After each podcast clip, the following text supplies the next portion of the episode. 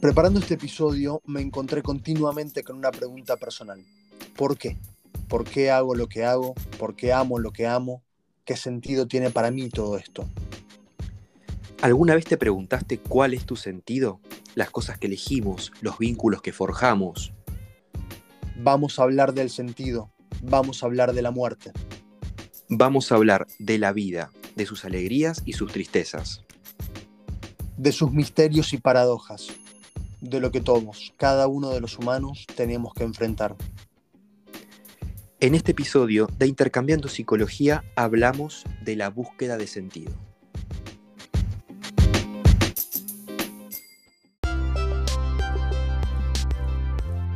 La psicología está en todos lados. Está presente en la vida de todos. Nos vamos a informar, aprender y entretener. Por eso acá estamos, intercambiando psicología.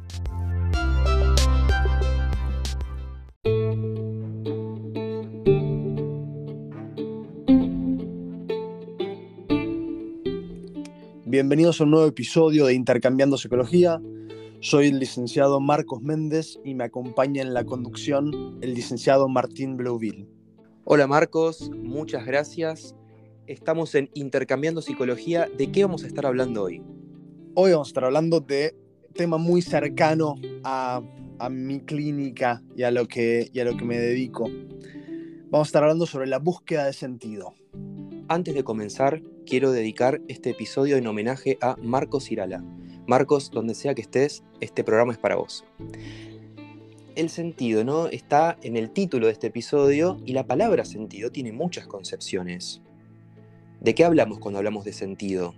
Bueno, ya vamos a definir exactamente qué. Y en realidad tendríamos que arrancar por las cuestiones más sensoriales de los sentidos. ¿Por qué? Porque se dice que tenemos cinco sentidos. Obviamente tenemos varios más. Pero a la definición que queremos llegar arranca por ahí. Arranca por esta concepción evolutiva. Exactamente, podemos hablar de la palabra sentido de distintos ámbitos, ¿no? Si nos vamos básicamente al diccionario, también se habla de sentido como la demostración o expresión con sinceridad de un sentimiento. Algo sentido. Hacer algo sentido es algo, justamente es esa demostración, expresión de sinceridad con mucho sentimiento, ¿no? Hacer las cosas con sentido. También es un adjetivo que se utiliza para describir o calificar a una persona muy sensible o que se encuentra resentido con algo que le hicieron, ¿no? Está sentido. Pero entonces eh, hay muchas concepciones ¿no? del sentido. ¿Realmente estamos hablando de ese sentido o el título de este episodio nos está convocando a otro tipo de sentido. Me parece que va por otro lado, ¿no? Claro. Y podríamos arrancar así. Arranquemos bien concretamente por entender un poco el cerebro, que es donde radican todos los sentidos, el cerebro y su interpretación del mundo. Ahora bien, el cerebro humano ha evolucionado para reconocer patrones y es increíblemente bueno en eso. Entonces, en esos patrones es que se busca un sentido para el mundo exterior. Un ejemplo de esta proyección de sentido tiene que ver con, por ejemplo, lo que distintas civilizaciones veían en las estrellas. Entonces, no existen patrones definidos en las estrellas y cada civilización veía, acorde a las historias que contaba, distintas figuras en las mismas estrellas. Ahora, encontrar distintas formas en la misma cosa tiene que ver con esta forma de encontrar patrones. ¿Por qué? Porque el cerebro es tan bueno en encontrar patrones que los encuentra aun cuando no están. Eso, es, ese fenómeno, se llama apofenia, que es justamente ver algo, ver una correlación, ver una causalidad en donde no hay ninguna. Y esto pasa tanto en la visión como en papers científicos. Incluso, Marcos, un tipo de apofenia es la pareidolia, ¿no? que es el fenómeno psicológico que consiste en reconocer patrones eh, significativos, como por ejemplo caras, eh, en información aleatoria. ¿no? Es como ver caras donde no las hay, ¿no? por ejemplo, en la forma de las nubes. ¿no? En la forma de las nubes, en montañas, en paisajes, en árboles, eh, mismo en, animales. Vos te, darás cuenta de que la animación de Disney, por ejemplo, es muy distintiva en torno a los ojos. Y esto lo vemos muy bien en El Rey León, la versión anterior y la versión eh, remasterizada. Está hecha eh, más realista, más, de forma más realista. Y el tema de los ojos de los animales y cómo transmiten cosas. Es mucho más difícil empatizar con el león sin que se le vean los, eh, bueno, un rostro humano, los ojos humanos por sobre todo. Sí, el revuelo que causó cuando aparecieron Timón y Pumba, ¿no? Nadie los imaginaba con esa apariencia. Porque lo que tenía esa animación, la previa, era que le permitía transmitir componentes antropomórficos a los animales, cosa que siendo tan real como lo hicieron, no transmitía esa misma emoción. ¿Por qué? ¿Por, qué te pensás que mm, el ojo humano tiene una parte blanca tan marcada? A diferencia de los animales. Porque evolutivamente hay una necesidad de ver los ojos de las personas e identificar hacia dónde están mirando. Entonces, esto es algo que en los animales no se ve, ni siquiera en nuestros parientes más cercanos, como los chimpancés o los gorilas. Tienen un ojo oscuro que no nos permite ver del todo bien hacia dónde dirigen su mirada. Entonces, evolutivamente hablando, el, reconocimiento de los rostros fue sumamente importante y lo sigue siendo, particularmente para el desarrollo de los niños. Así es, totalmente se conecta con lo que hablamos en el episodio anterior, con la primera experiencia de satisfacción, ¿no? El reconocimiento de rostros es una de las primeras cosas que también ese cúmulo de estímulos, ese manejo de estímulos que es el bebé, percibe, ¿no? Así que el rostro de la madre, del padre, esos, esos primeros eh, actores sociales que están eh, alrededor del bebé. Entonces, comprendemos que el cerebro es un órgano que busca sentido que busca darle una explicación a todo lo que ve. Ahora damos el salto hacia las cuestiones más metafísicas de la mente. Entonces esa pregunta por el sentido se vuelve hacia adentro, a decir, ¿cuál es el sentido de la existencia? ¿Cuál es el sentido que uno le puede dar a su vida? Y acá es donde yo podría partir en esto de el malestar en la cultura freudiana, de toda la cultura es un intento para darle explicación a la existencia y para justificar por qué vivimos. Entonces, a partir de eso es que empiezan a surgir todos los componentes culturales que hoy conocemos, sea el arte, la religión, el entretenimiento, la literatura.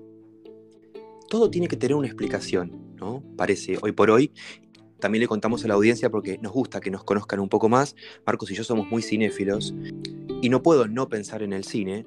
¿Cómo le molesta a la gente los finales abiertos? Y esto se está viendo mucho hoy en día con las series de Netflix, que, obviamente están hechas, tienen ese final para dejar siempre la puerta abierta, hacer una nueva temporada y seguir, eh, ¿no? Eh, pero bueno, el final abierto molesta muchísimo, por ejemplo. Es como que el director no me está dando esa explicación que yo necesito para saber cómo terminaba la escena o la película o la historia incomoda mucho eso. Y nos gustan los finales cerrados. Nos gusta tener el, moño a la cuestión y poder decir, bueno, entendí todo lo que pasaba. Sé lo que. sé cómo termina la historia. Esto de vivieron felices por siempre, del, del cuento de hadas. Entonces, el cerebro mismo pide un orden y pide ciertas pide ciertos parámetros. Ahora, dentro de todos los componentes psicológicos, nos acercamos más a esta cuestión de la psicoterapia existencial, que plantea como un componente central el sentido de la vida. En tiempos de tanta incertidumbre, donde el mundo cada vez da menos certezas en torno a las cosas, en torno a cómo se pueden desarrollar los procesos, cómo se dan los vínculos, dentro de qué encuadre, por qué duración, es que nos enfrentamos a estas grandes preguntas que son bien propias de la filosofía y de los inicios de la filosofía. desde que se abandonó la idea de plantear el estudio de la naturaleza como eje central de la filosofía, es que el eje central es el humano. Y por sobre todo es el humano que sufre, es el humano que muere. ¿Y qué hacer con esta cosa rara que es la vida? Eso es más bien de Schopenhauer, que dice que nacemos y, claro, nos encontramos en esta cosa rara y decimos, bueno, ¿qué hay que hacer? ¿Y por qué hay que hacer lo que nos dicen que hay que hacer? Entonces son preguntas sumamente disruptivas y de muy difícil respuesta. Me pongo en el lugar, obviamente, de conductor de intercambio de psicología junto a Marcos, pero también me gusta ponerme un poco en el lugar del espectador, del oyente. Me parece que mucha gente del otro lado se puede estar preguntando con lo que dice Marcos. Eh, ¿Es más fácil la vida cuando tenemos un sentido? Cuando encontramos ese sentido. Y por lo contrario, ¿es más complicada la vida cuando sentimos que no lo estamos encontrando? Creo que la vida es complicada de cualquier forma. Todos vivimos en cierta tragedia, justamente por nuestra condición mortal, por ejemplo.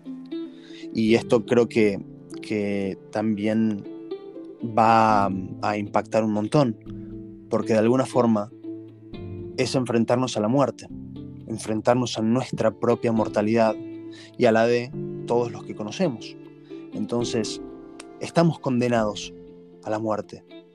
Eh, si no me equivoco, era Heidegger que decía, nacemos para morir. Entonces, hay una gran castración en ese sentido, una gran herida que jamás puede sanarse del todo. Y creamos de todo para poder soportar un poco la vida. El arte es una gran explicación para eso.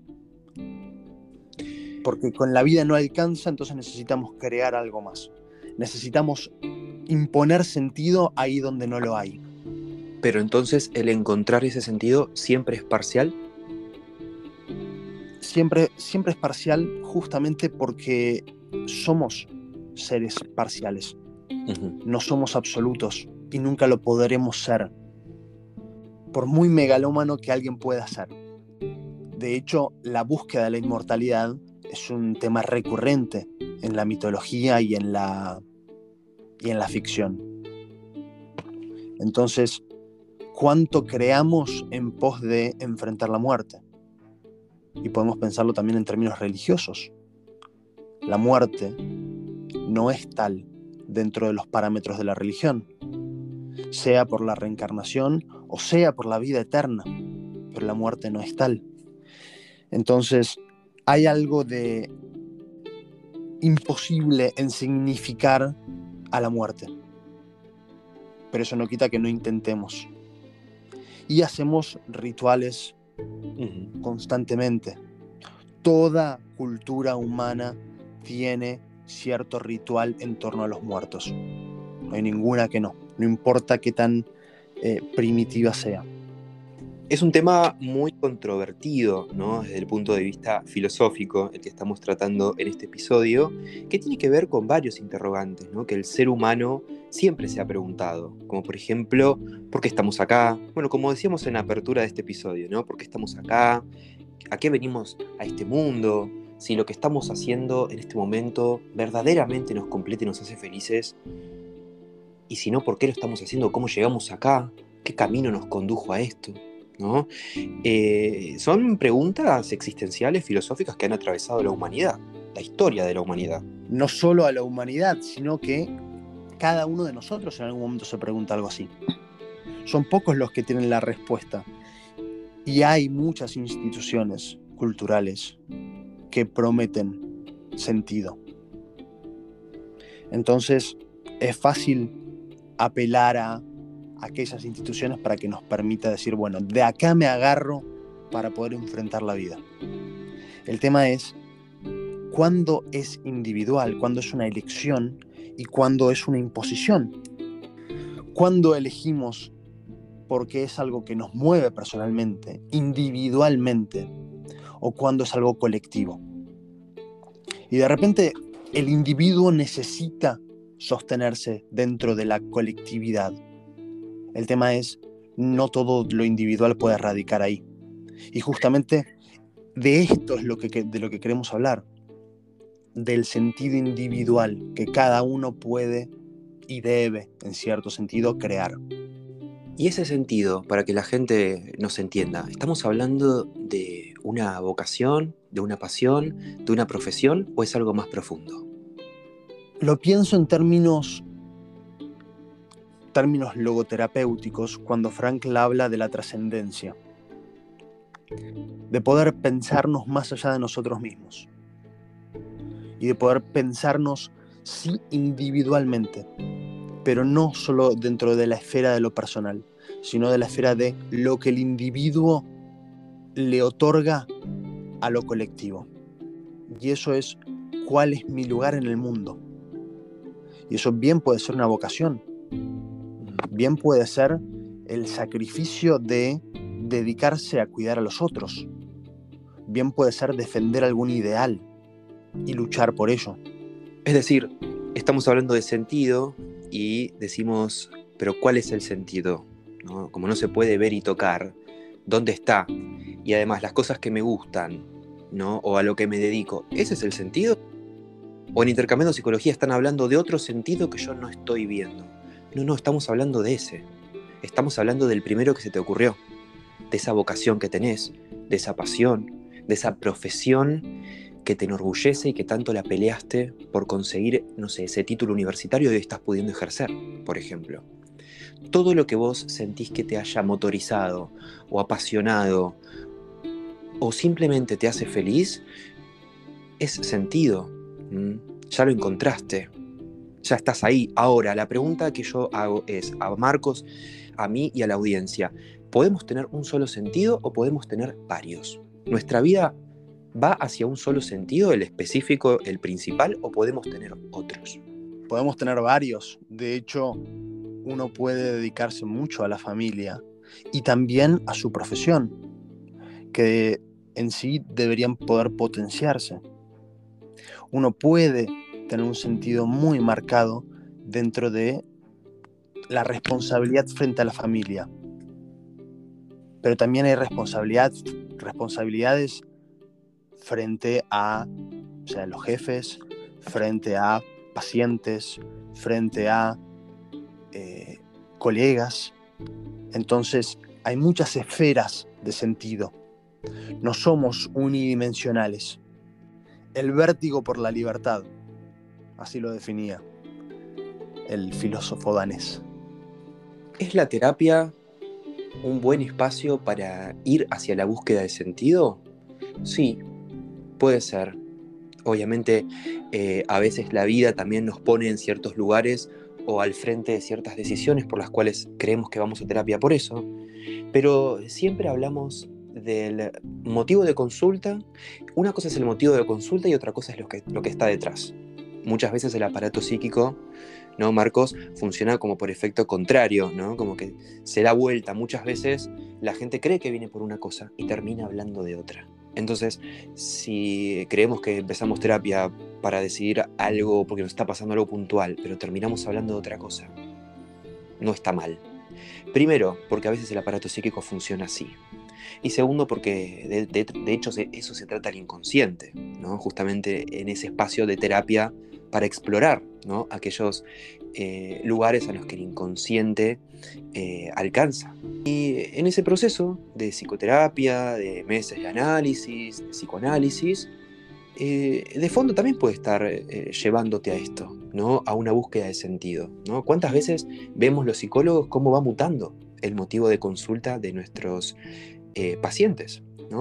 Y llega un momento de la terapia que los mismos hacen un clic y se dan cuenta del peso de lo que están hablando, ¿no? Y que vienen a hablar de algo que no se imaginaban eh, que iban a venir a hablar en un principio, ¿no? Cuando, cuando decidieron empezar terapia y que tenían un motivo de consulta distinto a lo que hoy estamos hablando.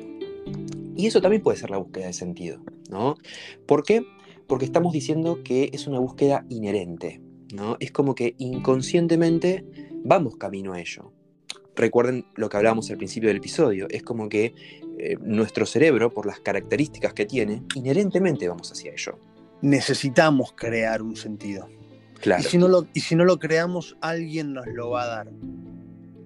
sea la, sea la política, sea la religión, pero nos van a dar un marco. El tema es si ese marco nos sirve, si nos permite a nosotros vivir lo más auténticamente posible. Y por eso digo que no sería nada loco pensar que en un espacio de terapia pueda conducir a eso. Bueno, es que el espacio de terapia es un espacio de creación, es un espacio, espacio de creación de sentido.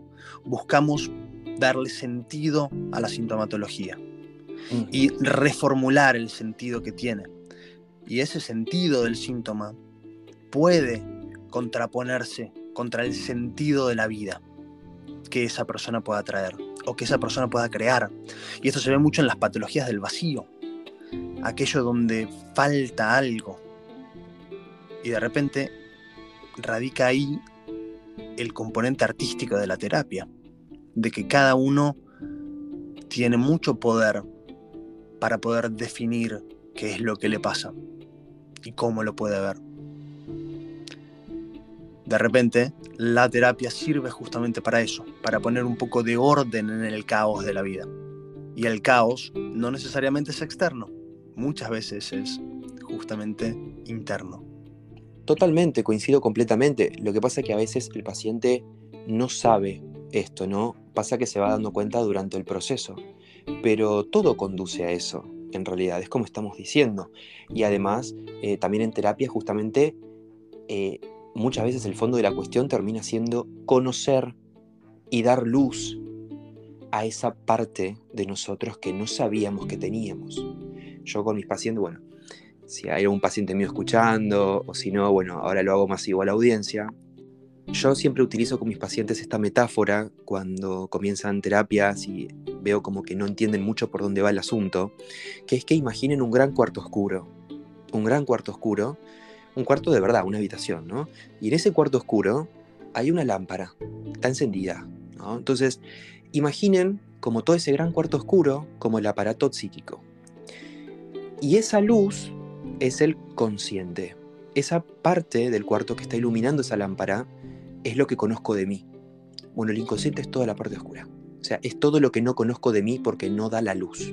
¿no? Entonces, esta metáfora está muy buena porque mm, la gente entiende al toque, ¿no? Con esta metáfora del cuarto oscuro, pero el velador o la lámpara que ilumina una parte, bueno, esa parte es la que conocemos de nosotros mismos. Ahora, el hecho de ir a terapia es correr un poco esa lámpara y empezar a dar luz a lugares de esa habitación, de ese cuarto oscuro que no sabía que podía iluminar y tampoco conocía. Y ahora las estoy conociendo porque le estoy dando luz. Y eso a veces, Marcos, eh, remueve. ¿Viste? Ir a terapia no es fácil. A veces remueve y moviliza. Por supuesto, es, es todo un trabajo ir a terapia, porque es de alguna forma enfrentarse a uno mismo. Yo le digo a mis pacientes que venimos a trabajar date cuenta también que eso que acabas de hacer es una metáfora para dar sentido a lo que le pasa a una persona y a representar de alguna manera en algo que todos pueden conocer y que todos pueden entender, algo que se manifiesta dentro de la clínica. Entonces, eso también es un acto de dar sentido a algo. Y claro, mm, lo hacemos naturalmente. Claro, a eso venía lo de la metáfora. Sí, sí, eh, porque de hecho, eh, más allá de la metáfora del cuarto oscuro, justamente si está oscuro, es también desconocido. Entonces, al iluminarlo, no solamente lo estamos viendo, sino que estamos intentando comprenderlo e interpretarlo, y, y así buscar un sentido. Pero tenemos que saber que está ahí, que es parte de nosotros, que hay algo más allá de la conciencia. Estoy pensando cuál es la parte más difícil si eso que decís o la segunda. O sea, si primero dar a luz y saber que es parte de mí o asociarlo e, e incorporarlo como, como propio. Entré en la disyuntiva escuchándote, no sé. Mm. Me parece que la segunda, ¿no? Es que ponerle luz a algo no necesariamente es entenderlo. Por eso. De hecho, podemos ver muchas cosas. A ver, eh, usemos la metáfora de la, de la vista. El ojo engaña muchísimo. Y mira, te, planteo esto. El color no existe como tal. El color es una creación del cerebro. ¿Por qué? Porque el ojo humano tiene tan solo tres receptores de color. Entonces, lo que nosotros vemos tiene que ver con la biología de nuestro ojo, pero otros animales tienen otro tipo de ojo que ve otros colores. Entonces, el color, objetivamente hablando, no existe como tal. O sea que el ojo nos, nos engaña. Entonces, ver algo no significa entenderlo. Porque de hecho, cuando, cuando vamos entendiendo más, entendemos que lo que estamos viendo no es lo que es. Entonces, claro que no alcanza con ponerle luz a algo, sino que tenemos que armar esas conexiones de entendimiento. Y ese es el sentido. El sentido entonces también es conectar. Sí, es, es poder asociarlo con otra cosa. ¿Qué conexión puede haber entre el no encontrar un sentido y las ideaciones suicidas? Y puede estar muy relacionado. ¿Por qué? Porque una cosa puede llevar a la otra. La incapacidad de crear un sentido. Claro. La incapacidad de poder enfrentarnos a lo trágico de la vida puede ser una de las razones del suicidio. El suicidio es un fenómeno muy, muy difícil de comprender y, tiene muchos factores, pero sí, claramente ha habido personas que de hecho lo han, lo han relatado. Hay muchos artistas que se han suicidado así. En el momento en que no podían crear más, o que se encontraban con que esa creación que ellos habían creado no les alcanza, no basta, no, no da sentido, es donde entran en la desesperación. Y la desesperación es muy difícil de enfrentar. Y la problemática del suicidio, que lo, digo claramente, es una epidemia. La cantidad de suicidios que hay por año es eh, preocupante. Alrededor de un millón de personas en el mundo por año, que es bastante.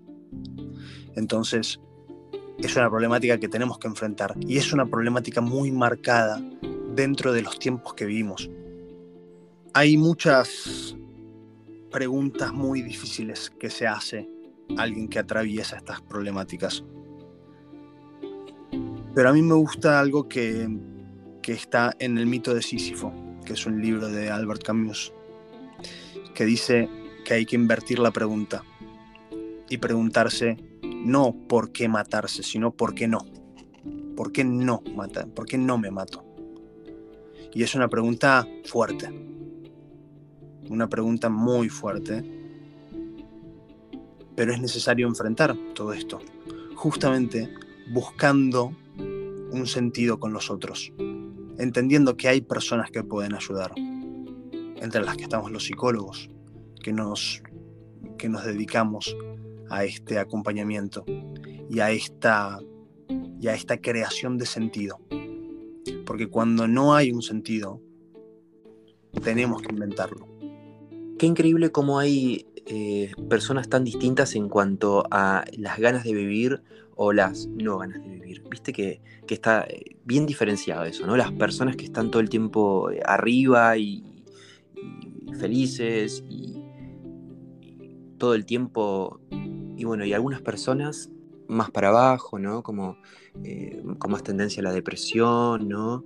La gente se puede estar también preguntando, ¿y de qué depende que, algunos se estructuran para ese lado y otros para otras personas? Hay que ver hacia, hacia dónde se estructura un psiquismo.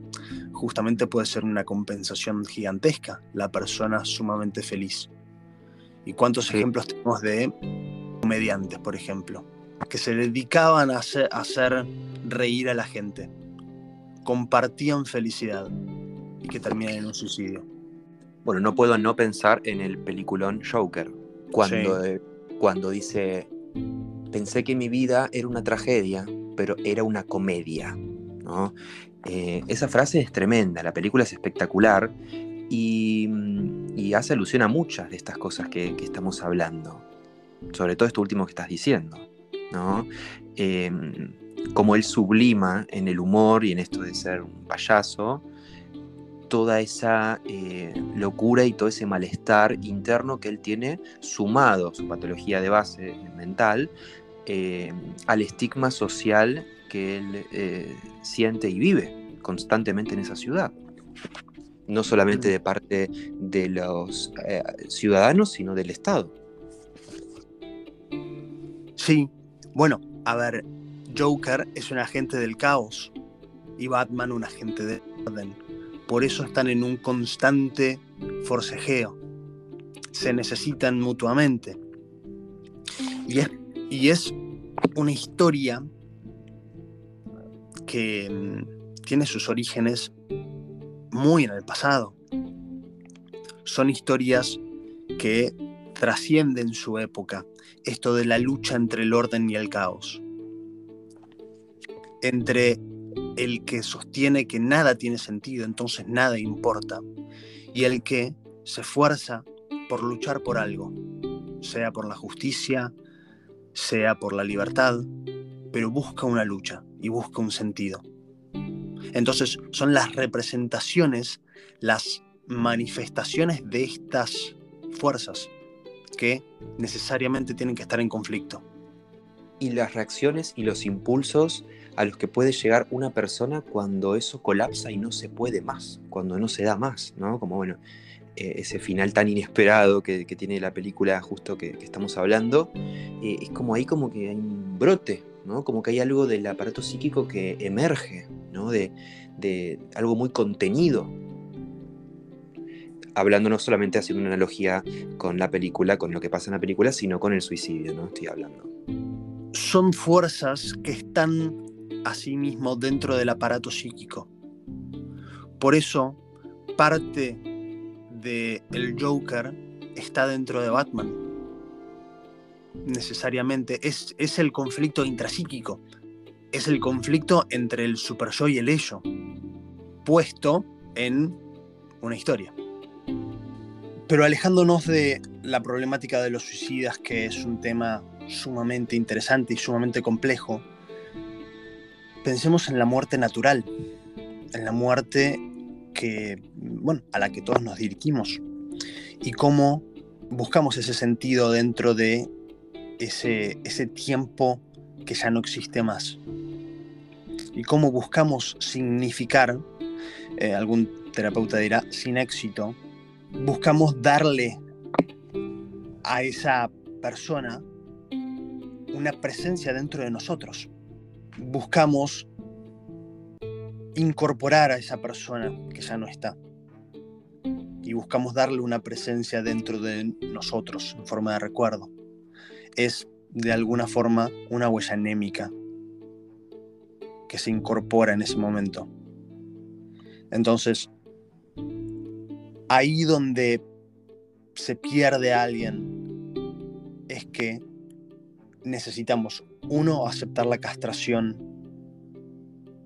eterna a la que todos estamos sometidos, que es el recuerdo de que nosotros también vamos hacia eso. Pero ahí donde está la mortalidad es que también está el sentido. Recuerdo que había una expresión que hablaba de la tortura de la inmortalidad.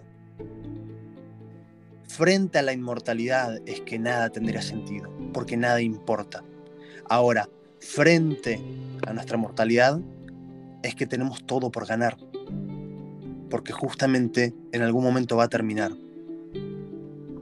Y eso carga de valor nuestro tiempo y nuestra vida y nuestras acciones. Y es un tema que interesa muchísimo también porque da mucha curiosidad justamente, ¿no? Eh, tanto la búsqueda del sentido como también la muerte. De hecho, voy a contar, no es casual, de la primera temporada de Intercambiando Psicología, uno de los episodios más escuchados es el de duelo, que contamos con la invitación de la licenciada Julia Dufour, que pueden ir, es el episodio número 10, donde la licenciada Julia Dufour explica también muy bien las fases del duelo. Entonces, en relación a lo que está diciendo Marcos y a todo lo que estamos hablando en este episodio de la búsqueda de sentido, fíjense cómo la licenciada contaba en ese episodio del duelo que la primera fase del duelo, que es la negación, es la más eh, corta. Entonces, es como ese primer impacto, ¿no? Y es la más corta también porque es ese primer impacto, es cuando la noticia más te impacta y no lo podés creer y, lo negás y sentís que, es mentira, que no puede ser, que es una pesadilla. Ahora, fíjense cómo se conecta con todo lo que estamos hablando en este episodio, que automáticamente, por inercia, nuestro aparato psíquico va hacia la búsqueda de sentido, que rápidamente salimos de esa primera etapa de negación, que es la más corta dentro de las fases del duelo, para empezar poco a poco a racionalizar esa pérdida. Entonces, no es casual, ¿no? Marcos se conecta perfectamente. Se conecta perfectamente y los invitamos a que escuchen ese capítulo que es necesario, porque tarde o temprano todos nos tenemos que enfrentar a un duelo. Son todas estas preguntas muy difíciles, pero por eso son tan valiosas, porque nos interpelan hasta lo más íntimo que tenemos. Pero por eso está bueno poder enfrentarlas no solos, sino en conjunto, sea con la familia, sea con los amigos, sea en terapia, pero son, son cargas mejor llevadas en compañía. Totalmente, darle valor a la palabra, ¿no? sentirse acompañado y sentir que eh, siempre es más fácil cuando exteriorizo todo a que cuando me lo guardo. Marcos, además, obviamente como psicoanalistas creemos en la cura por la palabra, ¿no? obviamente, si no, nada de todo esto tendría sentido, valga la redundancia. Entonces, eh, hablen, hablen con sus amigos, hablen con sus conocidos, hablen con su familia, hablen con los que consideren de confianza, con quien sea, con quien encuentren, en quien encuentren confianza también, ¿no? Porque no porque sean nuestros amigos o familia, a veces son las personas más, eh, a veces también tenemos esto, ¿no? De, tenemos que saber con quién, ¿no? Porque a veces son cosas complicadas, a veces son cosas angustiantes. Nada de todo esto es fácil de comunicar a alguien que no sentimos cercano. Son cosas profundas para comunicar y hablar en confianza. Obviamente a tu terapeuta, con quien sea, ¿no? Pero eh, siempre es más fácil acompañado. En la palabra es donde encontramos sentido. La palabra misma es la herramienta primordial para construir sentido. Por eso es tan importante. Y poder hablarlo en conjunto. Que podamos entendernos más allá de nosotros mismos y sí como parte de un todo. Y que todos estamos atravesando por lo mismo. Que todos nos tenemos que enfrentar a estas preguntas poder apoyarnos en, al menos me parece a mí importante, los grandes pensadores que han pensado estas preguntas, las grandes mentes de la humanidad y lo que tienen para enseñarnos. Ya que estamos, ¿no? Porque eh, que es un capítulo muy filosófico y además a vos te apasiona mucho. ¿Qué, qué opinas de esta famosa frase como que solo sé que no sé nada? Eh, ¿Vos cómo la interpretás? Porque parece como que la filosofía se hace grandes preguntas, pero a veces para la sociedad o para la gente son preguntas que tampoco tienen respuesta. ¿Qué opinas de, todo esto vos si tenías que hacer una crítica también? ¿La filosofía ha hecho aportes y ha encontrado respuestas a estos grandes enigmas? ¿O mayoritariamente hace agua, pero es valorable que ciertas personas en algún momento se lo hayan pensado y eso, eso ya tiene un valor? Es divertido porque es una frase apócrifa. No hay registro de que Sócrates haya dicho eso así pero sí defendía la importancia de hacer las preguntas correctas. Y lo importante de la filosofía no radica en las respuestas que pueda dar. ¿Por qué? Porque no hay una única respuesta a estas preguntas que hacemos. Por eso volvemos al individuo y a la pregunta individual del sentido de la vida. Podemos encontrar respuestas grupales, respuestas comunitarias, sociales, pero llevado al extremo siempre está el individuo, que es con lo que, bueno, con lo que nosotros trabajamos, con la subjetividad y lo importante de hacerse estas preguntas. ¿Por qué? Porque no hay nadie más que pueda darte la respuesta. Pero algunas personalidades o instituciones en el mundo intentan hacerle creer eso a la gente también. Yo tengo una, una regla que es desconfiar de todos aquellos que quieran venderme la verdad, el sentido, eh, porque mm, es siempre una construcción individual y única. Entonces, claro que habrá muchísimos que quieran hasta venderte un sentido. No por eso tenés que comprarlo. Gran episodio, la búsqueda de sentido, acá en Intercambiando Psicología, junto al licenciado Marcos Méndez, les habla el licenciado Martín Bleuville. Estamos muy conectados en esta segunda temporada de Intercambiando Psicología, porque estábamos hablando también de un posible lugar para buscar el sentido. Puede ser la terapia, claramente. Y en el próximo episodio vamos a estar hablando nada más ni nada menos de cuánto dura un análisis. Marcos, me parece que está muy relacionado también con esto. Por supuesto, y es una de las grandes preguntas que cualquiera que se acerque a un espacio terapéutico se hace. Entonces, poder trabajar la pregunta desde, desde el espacio de podcast que tenemos es eh, absolutamente necesario para, para poder aclarar ciertas cuestiones. Pero, Marcos, eh, en este episodio estamos hablando de la búsqueda de sentido, para conectarlo con un poco el próximo, cerramos con esto. Te quería consultar a la audiencia si creen que justamente hay un tiempo para la terapia, sí, obviamente existe la alta, ya lo vamos a ver la semana que viene, pero ¿existe un tiempo para buscar el sentido entonces? Esto de cuánto dura un análisis. Bueno, ¿y cuánto dura la búsqueda de sentido? Si lo damos vuelta a este episodio, ¿hay un tiempo para encontrar el sentido o siempre estoy a tiempo? Me gustaría cerrar con esta pregunta. ¿Qué contestarías? ¿Qué se te ocurre? Siempre estamos buscándolo y reformulando el sentido. Tal vez dure toda la vida, pero es una búsqueda, es una creación que vale la pena enfrentar. Gran cierre, me parece muy bueno lo que acabas de decir. Nos despedimos. Será hasta la próxima. Muchas gracias por escucharnos y hasta el episodio que sigue.